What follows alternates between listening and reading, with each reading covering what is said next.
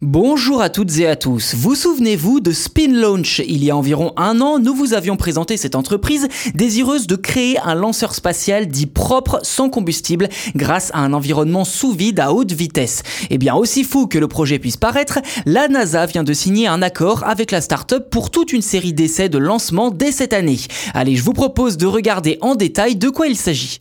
L'an dernier, la vidéo des premiers essais de Spin Launch était rapidement devenue virale sur Internet. Installé près du Spaceport America au Nouveau-Mexique, le démonstrateur d'une trentaine de mètres de diamètre avait surtout intrigué les internautes par son design étonnant à la croisée d'une parabole et d'un canon. Concrètement, une charge utile et un contrepoids tournent à très haute vitesse avant que n'ait lieu l'éjection de l'objet placé dans un environnement sous vide, le tout calculé au dixième de seconde près. Une fois expulsé, le projectile traverse ensuite un avant de foncer dans l'atmosphère à haute vitesse.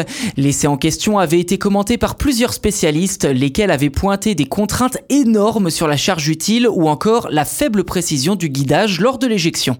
En attendant que tout cela se régularise, la NASA profitera du démonstrateur pour se faire une idée de cette technologie. D'ailleurs, le contrat signé avec l'entreprise ne porte pas sur un envoi de satellites, mais simplement sur des tests. Une bonne nouvelle quand même hein, d'un point de vue financier, puisqu'avec les fonds alloués par la NASA, Spin Launch pourra justement construire son nouveau démonstrateur de 100 mètres de diamètre plus rapidement. On fait donc x3 par rapport au précédent, avant de tenter de convaincre l'agence américaine de l'utilité de son invention en fin d'année, grâce à un premier tir à maximale. D'après les experts, le tir nécessitera près d'une heure d'accélération pour projeter la charge utile à une vitesse significative.